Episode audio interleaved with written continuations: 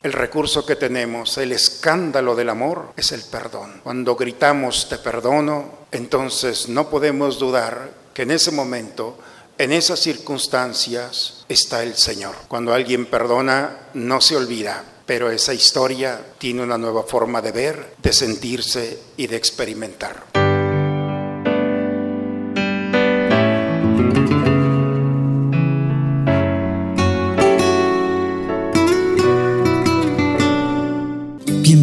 A la Santa Misa. En aquel tiempo, Pedro se acercó a Jesús y le preguntó, si mi hermano me ofende, ¿cuántas veces tengo que perdonarlo? ¿Hasta siete veces? Jesús le contestó, no solo hasta siete, sino hasta setenta veces siete. Entonces Jesús les dijo, el reino de los cielos es semejante a un rey que quiso ajustar cuentas con sus servidores. El primero que le presentaron le debía muchos millones. Como no tenía con qué pagar, el Señor mandó que lo vendieran a él, a su mujer, a sus hijos y todas sus posesiones para saldar la deuda.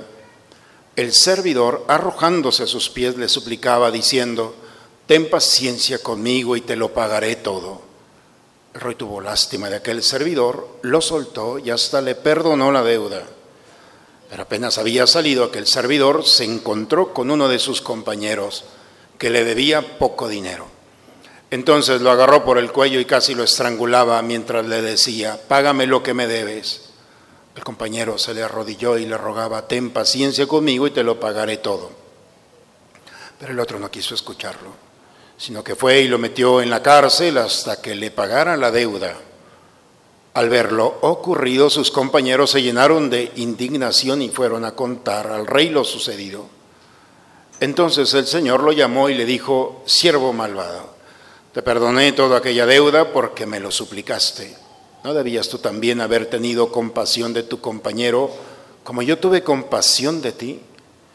Y el, Señor encolerizado lo entregó a los verdugos para que no lo soltaran hasta que pagara lo que debía. Pues lo mismo hará mi Padre Celestial con ustedes si cada cual no perdona de corazón a su hermano. Palabra del Señor. La palabra de Dios, hermanos, nos invita a recuperar el sentido de nuestra vida. Todos los que estamos aquí tenemos algo en común, entre otras muchas cosas, pero todos queremos ser felices. Si hay alguien que no quiere ser feliz, pues porque le falta un tornillo en la cabeza, es decir, está mal. Pero todos queremos que nos vaya bien, queremos vivir en paz, queremos tener a quien amar y quien nos ame. Es normal. Pero nos encontramos con un mundo que atenta contra esta felicidad. Y no hablo de un mundo exterior que puede ser una amenaza, hablo de nuestro mundo interior. Los primeros en sabotear esta historia de felicidad somos nosotros mismos. Dios nos ha dotado de un mundo llamado emociones o sentimientos. Y ese mundo de emociones y sentimientos son viento en favor, podemos llamarlo así. Nos hacen experimentar sensaciones humanas que otros seres no pueden vivir. Hay gente que dice es que ya no quiero llorar. Oye, nadie, ni otra criatura creada por Dios puede llorar. Bueno, hay quien dice que mi perrito sí, porque le salen lágrimas y cosas así, pero no. Unir un sentimiento, una experiencia a una expresión del cuerpo con una gota, ¿quién? ¿Cómo quieres dejar de llorar si eres la expresión de una humanidad por caridad? Eh, eh, y otras muchas más. Pero en este mundo de las emociones y los sentimientos, no sabemos cómo vivir con ellos. La lectura del día de hoy nos hablan sobre esta realidad. Experimentar el rencor, dice la primera lectura el día de hoy. Cosa abominable son el rencor y la cólera. El pecador se aferra a ellas. El rencor, rencor viene de una palabra eh, latina que es eh, lo putrefacto, lo que no sirve lo que tiene mal olor. Por eso, rencor significa eso, mal aroma, rancio es la palabra que nosotros más utilizamos. Está rancio, es decir, perdió ya las características y las cualidades, ya contamina. Bien, el rencor es eso. Una persona que tiene mal olor y contamina. ¿Por qué? Porque tiene algo dentro de sí mismo que no debería de ser. ¿Y qué es lo que está pasando? Que tiene un sentimiento que debió haber sacado y se quedó adentro. Por eso resentimiento es un sentimiento que está allí, recordándose día y noche. Por eso las lecturas del día de hoy nos hablan para no culpar a los demás de nuestra infelicidad. Es muy fácil culpar a los otros, personas, circunstancias o a, Dios mismo y no asumir la responsabilidad que tenemos de ser felices. Y primero tenemos que entender que no hay un mundo que conspira contra ello, lo único es que no sabemos cómo hacerlo. Cuando nosotros experimentamos un sentimiento día y noche, todo sentimiento que se conserva en nuestro interior se hace resentimiento. Y no hay resentimientos que aparecen por generación espontánea. Ah, amaneció. Todo resentimiento tiene una causa y esa causa puede ser las limitaciones de otro, una afectación de otro, una ofensa le llamamos.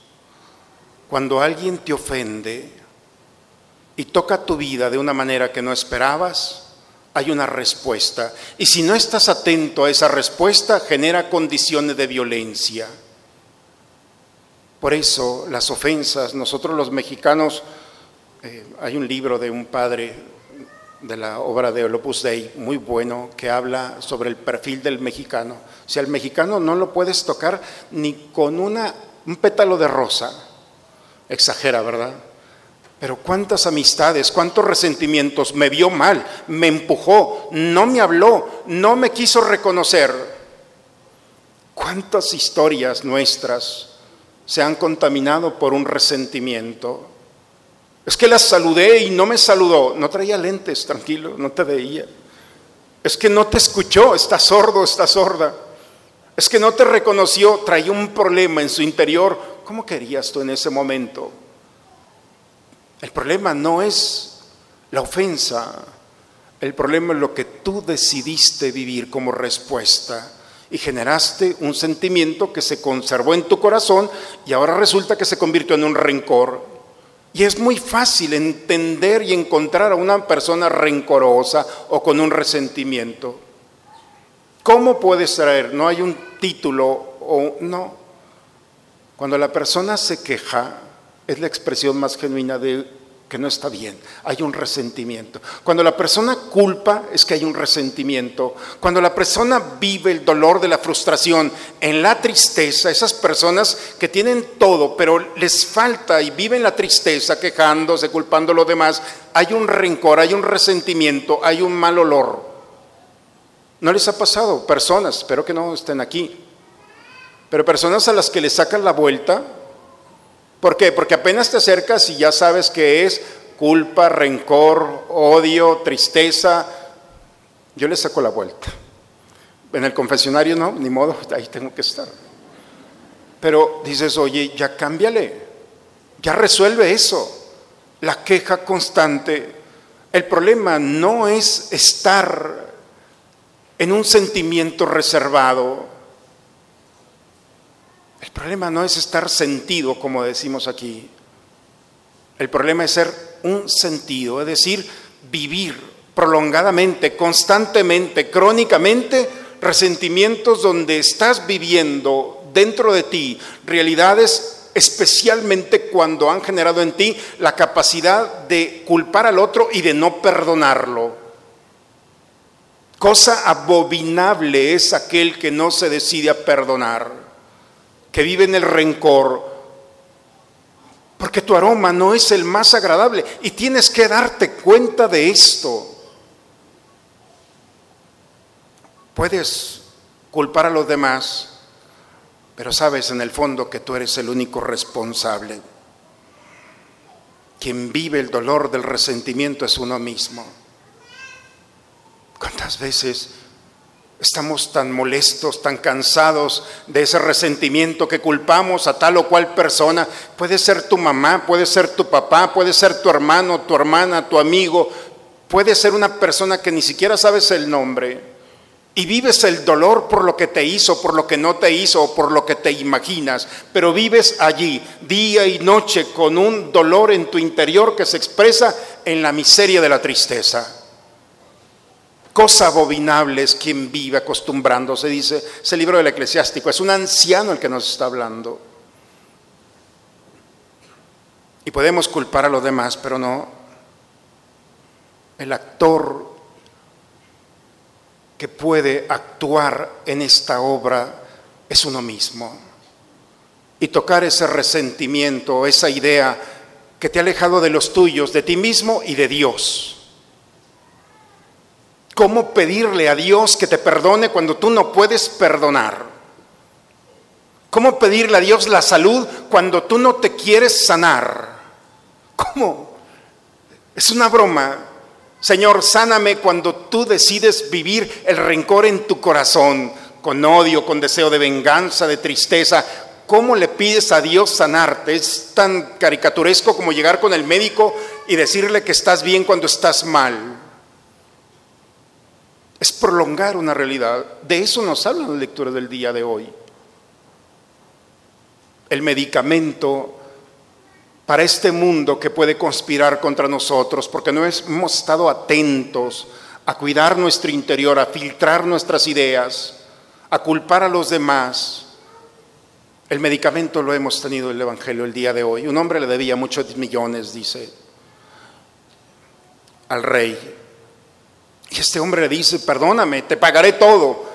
Mándalo vender a él, a su esposa, a sus hijos, sus posesiones. Por favor, te ruego. Y entonces el rey se compadece y cancela la deuda. Pero este hombre no había dado tres pasos, encontró a un compañero.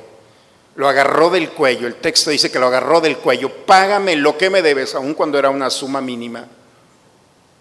Y lo metió a la cárcel hasta que le pagara. Los amigos fueron y le platicaron al rey, y el rey, ¿cómo puede ser posible esto?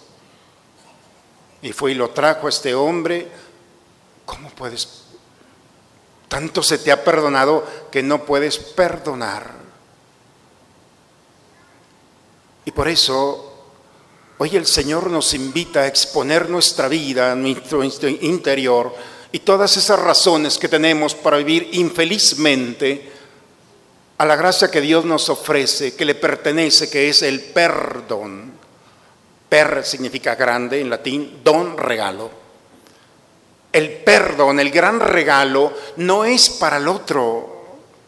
Porque hay quien puede decir, es que yo le pido perdón, pero no me lo da. Es problema de él, no tuyo.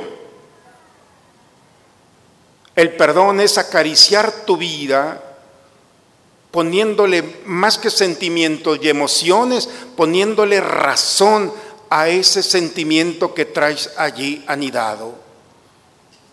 Cuando nosotros dejamos de llevarnos por las emociones solamente, por lo que sentimos y ponemos un poco de razón a ese acontecimiento que nos persigue y que ha sido el peor de nuestra vida, porque el amigo, el esposo, la esposa no estuvo a la altura de lo que tú habías esperado. Cuando le pones un poco de razón, te das cuenta que fue involuntario muchas veces esa situación. No tenía intención. Y cuando alguien no tiene intención de lastimarte, se disculpa. Cuando tenía intención de lastimarte, se perdona. Son dos realidades diferentes. ¿No tenías intención? Pues no, te empujé porque me resbalé. Ah, no, pero es que ya creas un mundo. Porque el resentido siempre va a ir creando un escenario tan perfecto cuando vienen aquí, y no porque no vengan a buscarme, cuando vienen con nosotros los padres y narran la historia tan perfecta que hasta el color de luz, es que padre, era un color tenue, y en ese color, y empiezan a crear tan perfecto, digo, no, estos ya día y noche van perfeccionando la historia, que ya les gusta vivir ese resentimiento. No se puede hacer muchas cosas si no deciden destrozar esa idea. Y la única manera que el Señor nos ha permitido para experimentar una liberación de ese resentimiento es sacar ese aroma que tienes en tu corazón a través de un gran regalo que es el perdón. Y no es perdonar al otro o a la otra, es perdonarte a ti porque nadie tiene el poder de lastimarte si tú no lo permites. Porque el único que puede decidir quién te lastima eres tú. Y por una tontería, a lo mejor, perdón por la palabra, pero por una cosa tan insignificante, tú mismo te has lacerado y has minado tu felicidad justificando o buscando a un culpable de una mala decisión tuya. Por eso hoy el Señor nos invita a regalarnos el perdón. Perdonarte, decir, Señor, ayúdame a amarme y amarte a ti para que pueda perdonarme, porque el amor de Dios lo primero que hace es purifica de la miseria a través del perdón y de la liberación, de la sanación. No pidamos la capacidad de perdonar al otro. Cuando nos hemos amado, cuando nos amamos, cuando aceptamos el amor de Dios, nos perdonamos y entonces el fruto de amarnos no es el perdón, solamente es la compasión. Y compasión significa abrazar al otro y custodiarlo y entenderlo, porque en ese momento en el que yo pensé que me iba a lastimar, lo único es que él estaba lastimado, lastimada y se transforma ese odio, ese deseo de venganza en una compasión para decirle, no pasa nada. Y ese no pasa nada, esa restauración del amor a través del perdón, suscita esa vinculación o identidad con Dios. Quien perdona está cercano al corazón de Dios, porque lo ama a Él, se ama a sí mismo y ese fruto de amor toca con delicadeza las miserias del otro. Porque dice en la carta a los Corintios, el amor lo perdona todo. Ah, te perdono algo, te perdono pero no te hablo. Buena caricatura. El perdón es total, el perdón es sin límites, dice Pablo, sin límites. Es muy fácil amar al otro por sus virtudes, pero Dios no nos ama por nuestras virtudes, nos ama, nos ama por nuestros defectos, nuestras miserias, nuestras caídas y por todas las cosas que no queremos. Por eso, hoy el Señor nos invita a asemejarnos a Dios, amándolo a Él, amándonos a uno mismo y amando a los demás. Hoy el Señor nos invita a vivir en su presencia, vivos o muertos, dice la segunda lectura el día de hoy, eres del Señor. Pues bien, deja que esta gracia de Dios actúe en ti, aceptando que te equivocaste, que tomaste una mala decisión y que puedes perdonarte y perdonar a los demás. Hay una historia que ustedes quizá muchos ya han escuchado de una mujer inmaculé que es eh, vivió con su familia el conflicto de Ruanda, allá en los años 90. Había dos tribus, los Tutsi y los Hutus, estaban en conflicto. La tribu de ella fue la más vulnerable y mataron a su padre, a su madre, el vecino de enfrente de su casa, mató a sus dos hermanos, destrozó todo. Y ella vivió unos meses en un cuarto de hotel, de baño, perdón, en la casa de alguien. Allí estuvo. Y escuchó los gritos cuando asesinaron a toda su familia, a sus vecinos. Y, y esta joven, allí en ese cuarto con unas más, viviendo el dolor, se acaba el genocidio y por las circunstancias, un día ya el asesino de su familia estaba en la cárcel y ella tuvo oportunidad de cariarse, de, estar delante de este hombre. Y cuando los militares le decían, este fue el que mató a tu padre, hazle lo que quieras, aquí está. Dice esta mujer que sintió una fuerza, una pasión, un odio de tal manera que no pudo hacer otra cosa más que gritar. Y dice que le brotó desde lo más profundo del corazón y le grita, te perdono. En ese momento se liberó de un odio y desconcertó al mundo. Y hoy es inspiración para todos aquellos o aquellas que han vivido el terror de haber sido ofendidos y lastimados, lesionados. No le dio el perdón solamente al hombre que estaba allí desfigurado por el pecado, se lo dio a sí misma. Se convirtió en una mujer que hoy en día sigue dando conferencias y sigue siendo modelo. Gritar te perdono soluciona muchas cosas, especialmente tu vida.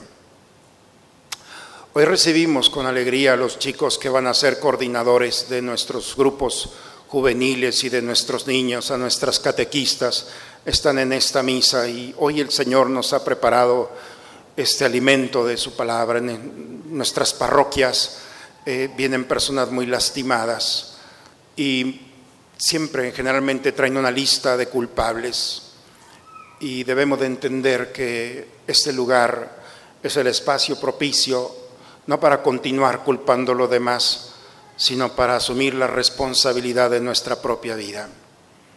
Chicos, asuman su responsabilidad y ayuden a los que van a venir a vivir santamente, a tomar decisiones que realmente agraden a Dios que no haya en sus vidas una hoja con lista de nombres de culpables. Nadie puede lastimarlos si ustedes no quieren. Y si alguien los ofende, y si alguien llega aquí ofendido o lastimado, el recurso que tenemos, el escándalo del amor, es el perdón. Cuando gritamos te perdono, entonces no podemos dudar que en ese momento, en esas circunstancias, está el Señor. Cuando alguien perdona, no se olvida. Pero esa historia tiene una nueva forma de ver, de sentirse y de experimentar. Jesús nunca va a olvidar que estuvo en la cruz. Sus manos reflejan los vacíos que dejaron los clavos, pero ya no le duelen, se cicatrizaron. Puede verlos y decir, fue doloroso, pero ya no duele porque se perdonó. Cuando alguien perdona, la historia se cicatriza. Y eso es la iglesia, un hospital espiritual para cicatrizarnos y seguir caminando con nuevos sentimientos más agradables, más bellos, más santos. En el nombre del Padre, del Hijo y del Espíritu Santo. Que el efecto de este don celestial, Señor, transforme nuestro cuerpo y nuestro espíritu para que a través del perdón de nuestras obras experimentemos tu fuerza y nos inspire a seguir con nuestras acciones agradables a ti, por Cristo nuestro Señor. Bien, pues tenemos que experimentar el gozo y la alegría de que en nuestra comunidad tenemos jóvenes muy generosos, a los que se dedicarán este año a custodiar, cuidar y acompañar a todos nuestros niños y a nuestras niñas para en el camino de la fe. Muchas gracias muchachos. Han estado en retiro el fin de semana. Me siento muy orgulloso y creo que sus papás más. Y es la única manera de pagarle a sus padres, que se sientan muy orgullosos de ustedes. Nuestras catequistas también que están aquí. Eh, parece que no están, pero si no estuvieran, no estuviera este proyecto tan bonito. Hoy pedimos a Dios, derrame su gracia, que están iniciando el catecismo con los niños y las niñas. Bien, pues antes de despedirnos quisiera que todos oremos por nuestros jóvenes y por nuestras catequistas, para que esta parroquia, como espacio privilegiado donde Dios manifiesta su amor, nos permita a todos vivir como hermanos, libres de todas las ideas que puedan quitarnos nuestra felicidad. Por favor, inclinen un momento su cabeza y pidamos a Dios la bendición para alabarlo juntos. Mira, Señor, envía tu gracia sobre esta comunidad, liberada por tu gracia y por tu amor de la cautividad del pecado. Llena a esta comunidad, especialmente a los jóvenes, a nuestras catequistas, a nuestros padres del Espíritu Santo. Él después de haber vencido la muerte antes de subir a ti, Padre, nos ha enviado como dispensadores de su amor y de su poder para que anunciáramos al mundo entero la buena nueva, para purificar a los creyentes de las ideas del enemigo. Te pido, Señor, como ministro de esta iglesia, que pongas tu mirada sobre cada uno de estos hijos e hijas tuyos, fortalecidos con el signo de la cruz.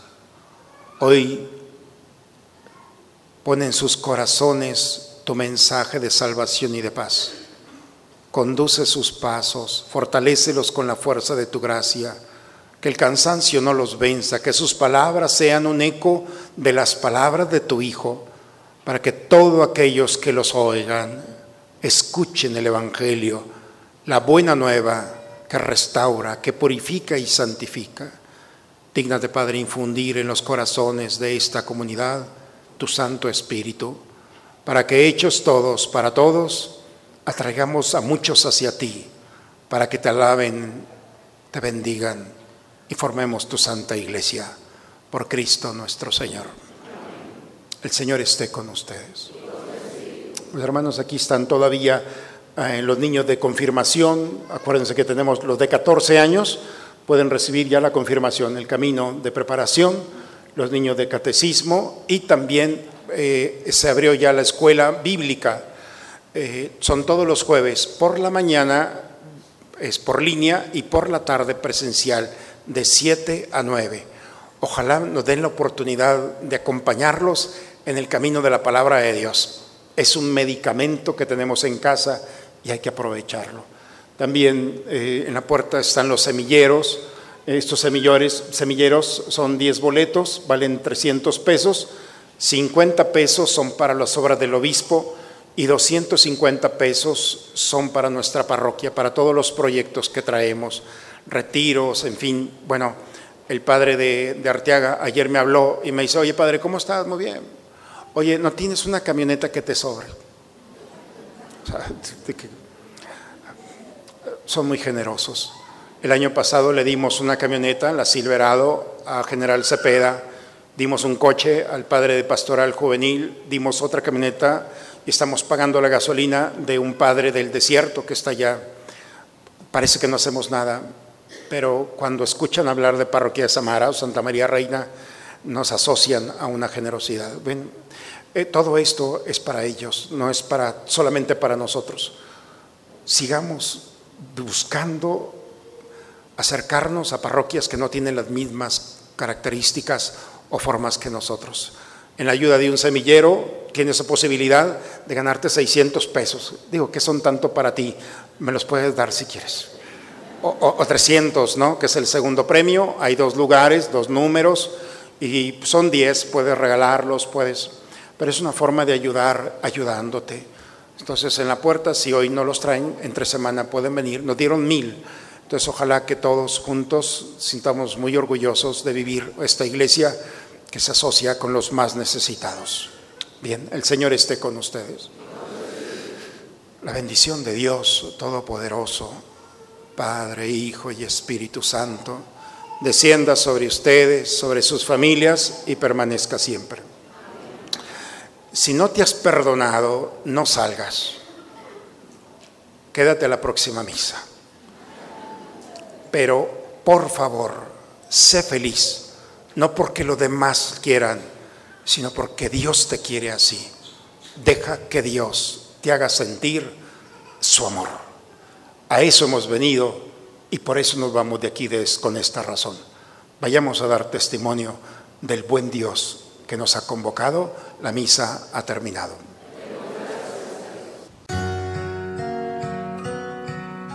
Renuévame, Señor Jesús.